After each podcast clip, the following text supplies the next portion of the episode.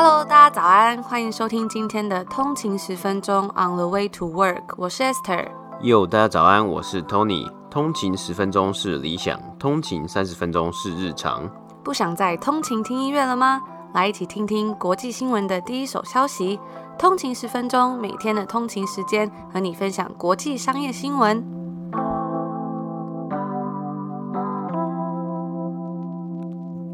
家早安，欢迎回来今天的通勤十分钟。今天是八月五号，星期四。大家早安。今天也是距离我们订阅至八月十六号的倒数第六集。那我们一样也是把连接啊，还有我们的官方网站里面有解释一些有关于订阅制以及要如何订阅的东西，都放在 show notes 下面，别忘了去看一下哦。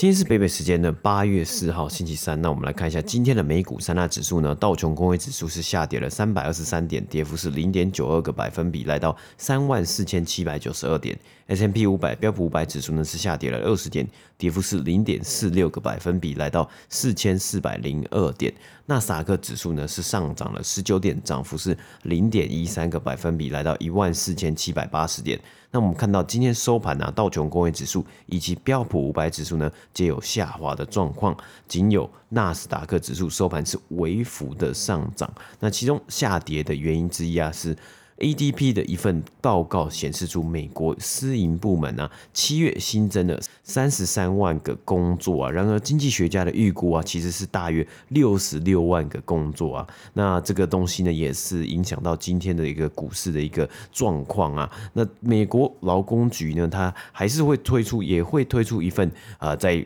这个礼拜五呢，推出一份七月的正式的就业报告啊，那届时也有可能会对投资人造成影响。个股方面呢，啊，Robinhood 今天的股价呢是继续来狂一波啊，它收盘的时候呢是上涨五十 percent，来到七十块美金啊。那其实今天开盘后啊，最高一度飙到。八十五块啊，我们有昨天有提到啊，他们昨天 Robinhood 昨天收盘的时候大概是在四十六点八块左右，所以我今天一开盘的时候看，哇，怎么会变成八十块？那个涨幅那个幅度是直接飙上去的啊，真的是蛮疯狂啊。其实啊、因为 Robinhood 里面真的是蛮多呃散户投资人呢、还有其实很多这个在 Reddit 论坛上面大家在讨论，也是热烈的在讨论这个 Robinhood。那当然也还是没有一个这个确切的确切的原因，为什么会？飙的那么快啊！不过它最近呢，真的是这个礼拜哦，真的占据了各大的新闻头条啊，哦，涨得非常的凶猛啊！我们上礼拜还在说 Robinhood 哦，IPO 当天竟然就是跌破了 IPO 的价格，没想到这个礼拜呢，就给它来个哦。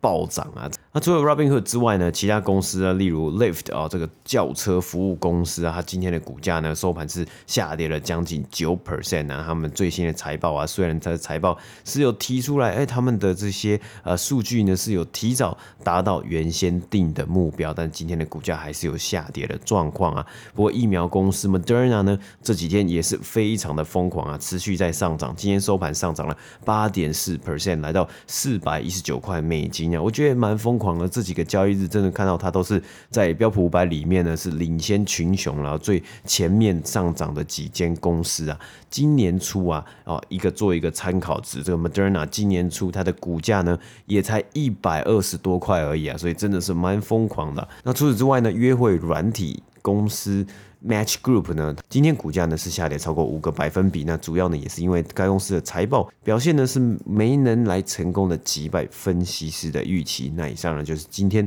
美股三大指数的播报。那我们这几天在跟大家播报新闻的时候啊，常常都有分享到说求职热潮，很多公司呢，他们都积极的在找寻他们的员工，因为呢，他们现在有很严重的缺工的状态，所以也因为这样啊，很多公司他们就开始想方设法寄出各种福利，希望可以吸引员工到他们自己的公司里面去上班。那美国大型连锁卖场 Target 在本周三呢，也就是今天就表示说，他要提供一个最新的福利来吸引更多员工加入。从今年秋天开始呢，他们将会为他们们目前在四十多间教育机构攻读大学学位的兼职或者是全职员工支付学费、杂费还有教科书的费用。除此之外啊，Target 还表示说，他们会为更多的进修学位提供资金，每年为这些念硕士课程的员工支付高达一万块美金。那这其实真的金额还蛮不小的。不过啊，在美国的学位其实说真的也是不便宜啦。那 Target 呢，也是算是最近在这个美国目前竞争十分激烈的劳动力市场中，提供高额补助来吸引求职者的公司。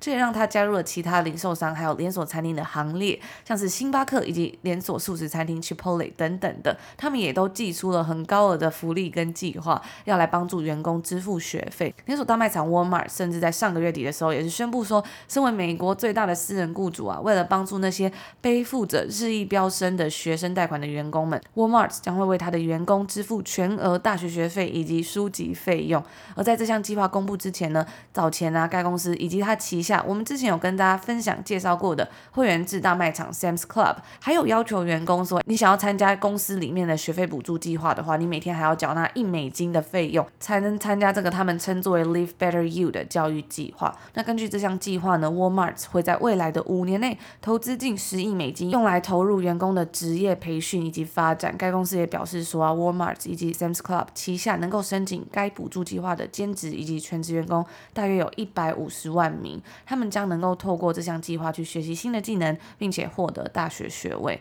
那回到 Target 的部分，只要是在他美国的零售店、配送中心以及总部工作的员工，在上班的第一天呢，就有资格可以来参加这项计划。Target 将会承担跟他们业务相关的两百五十个科系的全部学费，包含像是资讯工程科系等等的理工科系，还有企业管理的科系等等的。那如果员工啊想要选择不同的专业，或者是想要去攻读研究所的话，Target 每年呢会直接帮他们支付学费给那些教育机构。非硕士的学位，他们最多是补助五千两百五十美金。那硕士学位呢，最多是补助到一万块美金。五千两百五十美金其实就已经差不多是十几万了嘛，快要十五万了。那硕士这个学位补助一万块，也大概是在三十万台币左右。我觉得真的是寄出高额奖金，真的是感觉还蛮吸引人的。那 Target 呢也表示说，计划在未来四年内，他们是会投资两亿美金在这项教育计划当中。他们也与另外一家管理企业教育赞助计划的公司一起共同开发这项投资。那参与的学校呢，有包括像是亚利桑那大学、奥勒冈州立大学、丹佛大学、康奈尔大学以及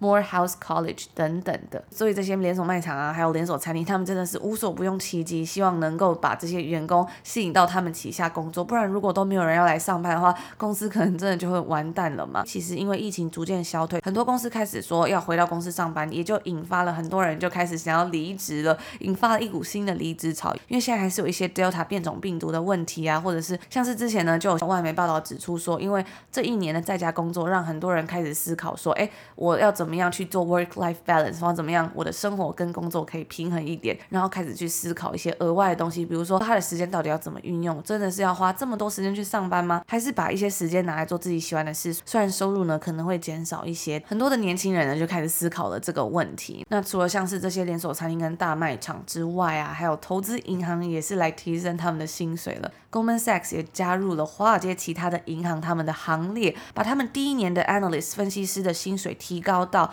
一百一十 K，也就是十一万美金。那这也将近是三十 percent 的增长了。那他这个举动呢，是仅仅跟随其他几间投资银行，像是 Morgan Stanley 还有 JP Morgan，在几周前呢，也是宣布说他们要开始把他们 junior analyst 的薪水提高到一百 K，也就是十万块美金。因为在三月的时候啊，Goldman Sachs 一项内部的调查就显示说，他们的分析师们指出，他们每个礼拜要工作一百个小时，在一个非常高压的环境里面，真的是非常的痛苦。那这些年轻的员工呢，也警告公司说，诶，只有百分之三十的员工啊，他们是愿意继续留在公司超过六个月，除非公司愿意把这个整个状况提升并且改善。那 Goldman Sachs 的 CEO David Solomon 就回应说啊，他们会去雇佣更多多的分析师，然后尽量让能够自动化的东西去自动化。并且严格的实施 No Work on Saturdays Rule，就是礼拜六不能工作。我们之前呢也有播报一则新闻，就是在讲这个东西嘛。那些分析师呢，他们就拜托说，哎，可不可以礼拜五晚上跟礼拜六都不要工作这个东西？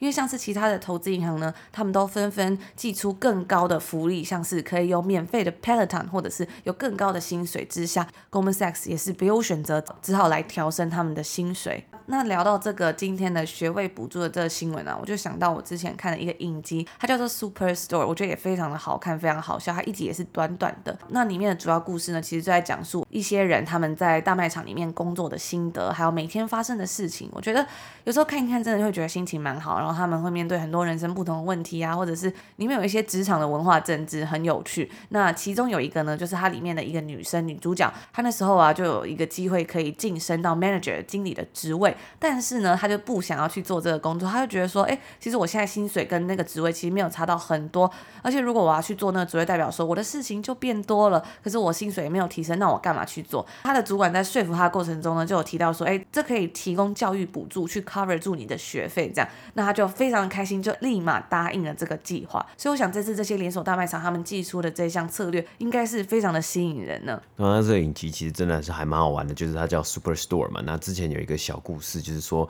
呃，因为我们之前有提到，我们很喜欢、最喜欢的影集之一就是《The Office》爆笑办公室嘛。它以前是在美国市场上面，它是在 Netflix 上面有有播放，大家可以在 Netflix 上面看这个《The Office》嘛。但是呢，它因为自从 NBC Universal 他们要做这个。Peacock 也是他们自己的订阅制，所以他们就把这个 Office The Office 收回去，要放在 Peacock 里面当做他们的这个算是主力内容了。所以在美国 Netflix 现在是收看不到 The Office 啊，那怎么办呢？所以就变成了 Superstore 变成一个代打的一个职位，因为刚好那个时候呃 The Office 离开 Netflix 的那个时候啊，Superstore 也推出了他们最新的一个季度，然后最新的一些集数，所以 Superstore 的排名啊就在这个美国市场里面呢是还蛮前面的。甚至是在加拿大，因为加拿大没有 PICA，所以加拿大 Netflix 还可以看到 The Office。不过因为那个时候 Superstore 也有推出他们的新集数嘛，所以他们那时候的排名也是。冲到蛮前面，我记得好像有冲到第一名过啊，但是后来也是就是哎、大家就是有慢慢发现了，是还蛮多人有发现，哎、，Superstore 竟然有这个这么算是还蛮冷门的一个影集，然后也还蛮好看的，因为之前它其实比较好像比较没有声量一点呢，是真的是在 Netflix 上面，因为 The Office 的关系，所以它就是最近这一年其实蛮。还蛮红的啦。那另外一个故事就是 Superstore，他这个男主角啊，他之前其实是在呃，如果有看过 Silicon Valley 戏骨群侠传通勤族的话呢，应该呃对这个男主角可能会蛮不陌生的，因为这个男主角呢，他在 Silicon Valley 里面他是演这个一个律师，还蛮就是还蛮油嘴滑舌的一个律师啊，就会帮这个 Silicon Valley 里面的主角他们去解决一些法律上的一些纠纷呐，还有有时候他们很气呀、啊，很想要去报复其他人，或是被别人冲康啊之类的，然后他就。就是这个律师就会出来，然后油嘴滑舌跟说：“哎、就是这样，法律就是这样子。那我们来找其他解决方法之类的。”那我觉得还蛮好玩，是因为这个角色啊，这个男演员他在这两部戏里面呢、啊，真的是感觉差超多的。因为他在《Silicon Valley》里面看起来真的是一个很油嘴滑舌，然后很狡猾的一个律师。可是呢，在《Superstore》里面，他要变成一个很诚恳，然后感觉就是反正就是那种主角光环的人。所以我就觉得，哎、他也蛮会演戏。就是两部戏的差距真的还蛮大的。那我自己也常在外面看到这个 Cloud Nine，我想说，哎、欸。这个 Cloud Nine 到底是什么意思？是第九个云吗？后来去查一下才发现说，哦，原来它的意思是说非常开心，在一个极度快乐的状态。所以很多时候你就可以讲说 on Cloud Nine 这样补充一下一个小知识。那我觉得这些公司他们愿意寄出这样子的福利，我觉得其实看了也真的是非常的开心，因为在这边的学费真的是不便宜，而且很多人在大学毕业啊都背负着学贷的压力，可能要花很多年之后才能慢慢的还清。那这些公司他们愿意帮助员工可以取得更多的学位或是学习新的技能，我觉得。真的是一个还蛮开心的事情吧。那以上呢，就是今天的这则新闻。今天要来分享第二则新闻啊，也是一个还是一个财报的新闻啊。那这间公司呢，我们先前其实也有播报过它的财报，就是运动用品还有运动服饰品牌 Under Armour。那本季呢，该公司的营收以及获利呢，皆有成功的击败分析师的预期，营收是成长九十一 percent，来到十三点五亿美金啊。那去年同期呢是七亿美金，也高于预期的十二点一亿美金啊。那获利的部分呢，缴出了五千九百万美金的获利啊，换算每股为十三美分。那去年同期呢则为亏损一亿八千两百万，换算每股亏损四十美分。那扣除一次性的特殊性这个特殊的成本项目呢，Under Armour 每股盈余啊是可以来到。二十四美分，高于分析师预期的六美分呢、啊。那我们在先前的财报，其实我们有提到 Under Armour 呢，他们近期这一两年来，他们不断的在调整他们的商业策略，因为其实呃之前呢也是算是有一。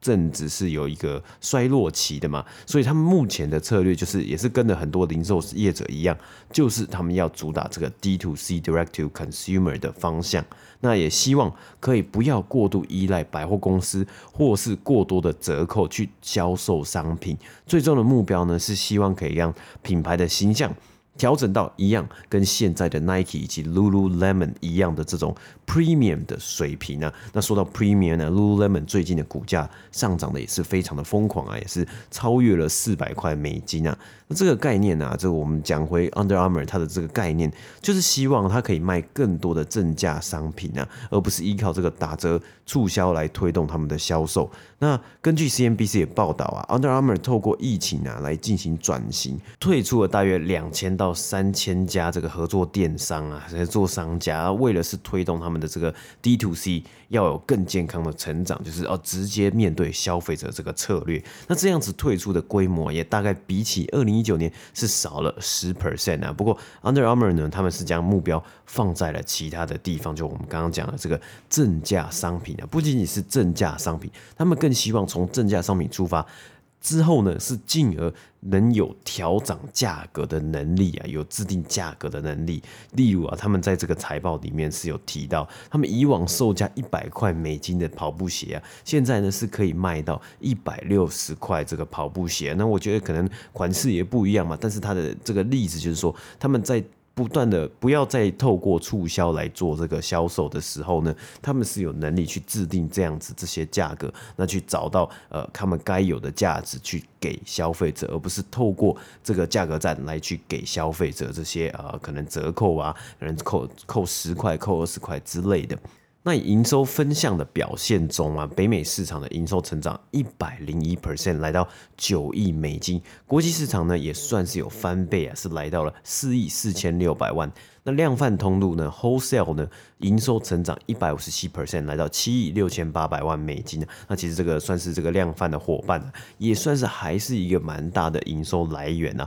因为他们 D to C 的营收虽然也是有成长五十二 percent，来到五亿六千一百万呐。那 Under Armour 呢，则是表示网店的销售呢是占 D to C 业务的三十九 percent。那以商品类别来说啊，这个服饰类别呢，他们这一季的营收成长是成长了一百零五 percent 呢。那主要的原因呢，是包括消费者在疫情之后，他们持续的去买一些啊，要回到健身房运动穿的衣服啊，还有很多的这个团队运动啊，学校的团体运动啊，已经开始在回归了嘛，所以大家也是需要这些运动服务，还有这些裤子来帮助他们去，让他们可以去运动。那球鞋销售则是成长八十五 percent，主要的成长动能呢，是来自于他们的跑步鞋配件类的营收成长九十九 percent。那根据 Under Armour 的 CEO Patrick Frisk 在声明稿中是表示啊，我相信今年的表现会是未来我们下一章节获利成长的强大基础。那 Under Armour 昨天股价是收盘是上涨了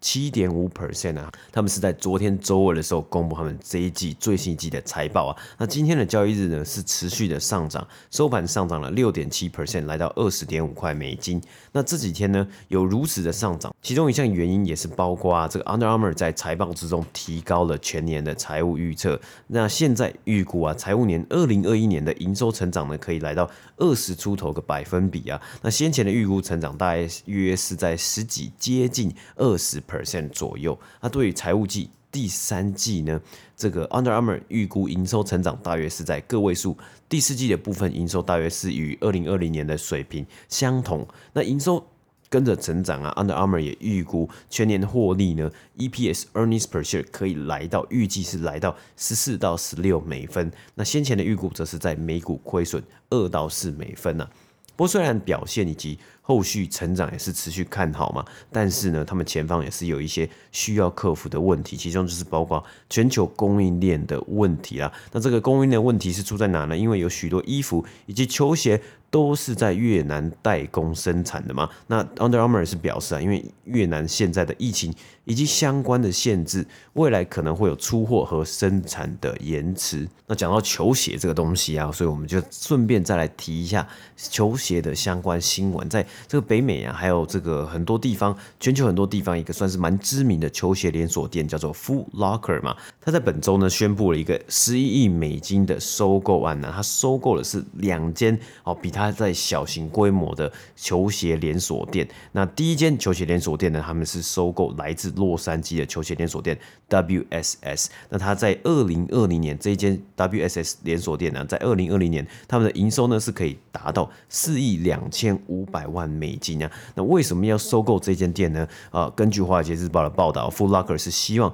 可以透过这个连锁店来接近更多这个拉丁美洲的消费者、消费族群啊。所以他们这两次，这今天这一次的并购案，分并购了两间连锁店呢，目的呢都是一个区域性的策略。那另外一间连锁店呢，大家应该会比较熟悉一点。好，很多通勤都说，哦、呃，疫情之后很想去日本嘛。那这间连锁店是来自日本的 Atmos 啊。在日本呢，也算是一个非常呃很有特色的，还有很多这个鞋头啊，还有是喜欢球鞋文化的人，一定都知道这间日式算是潮流鞋店呢。它在日本的这个呃店点呢，有超过大概三十几家店呢。那因为富拉克尔在亚洲区域啊，就是 APEC Asia Pacific Region 呢，只有大概差不多一百二十二间店呢。我记得香港好像有 Foot Locker，但是它其实在亚洲的这个市占率啊，还有它的这个曝光度没有这么高，所以为了要 penetrate 要切入这样的市场呢，它借由并购这个 Atmos 来。达成这项这个动作来达成这个目标，那 Atmos 我觉得也是一间很特别的店，很厉害的店。它跟很多的品牌啊，也都有透过联名啊，推出一些。哦，很多鞋头或是鞋迷很喜欢很喜欢，或是梦寐以求的这种梦幻鞋款呢。那 Atmos 呢，在二零二零年呢，它的这个全年的营收呢是可以来到一亿七千五百万美金啊。那特别是根据华尔街日报的报道呢，他们有超过六十 percent 就六成的营收呢是来自于他们的线上商店、线上网购了。那所以这一次的这个交易案细节呢，Foot Locker 呢是会。花七亿五千万美金的现金来去收购 WSS，那至于 Atmos 的部分呢，他们是会花三亿六千万美金来去收购。那以上呢就是今天。有关于运动品牌 Under Armour 财报，以及最后我们稍微补充一下球鞋产业相关的新闻。那以上呢就是我们今天要跟大家分享的内容啦。不知道通勤族们，你们平常都有在看什么影集吗？最近有在看什么吗？像是我们在今天的集数里面有跟大家分享到 Superstore，是我们前阵子吃饭的时候很爱配着看的一个影集。还有呢，也有跟大家分享到 Never Have I Ever 这部以一个在美国长大的印度女生为主角的一个成长史的影集，我们也都很喜欢。那也欢迎大家跟我们分享。最近在看什么哦？那就祝福大家有一个愉快的开始，美好的一天。今天已经是礼拜四啦，所以再忍耐一下下，辛苦的一个礼拜就过去，可以享受快乐的周末了。我们就明天见，明天见，拜拜。拜拜。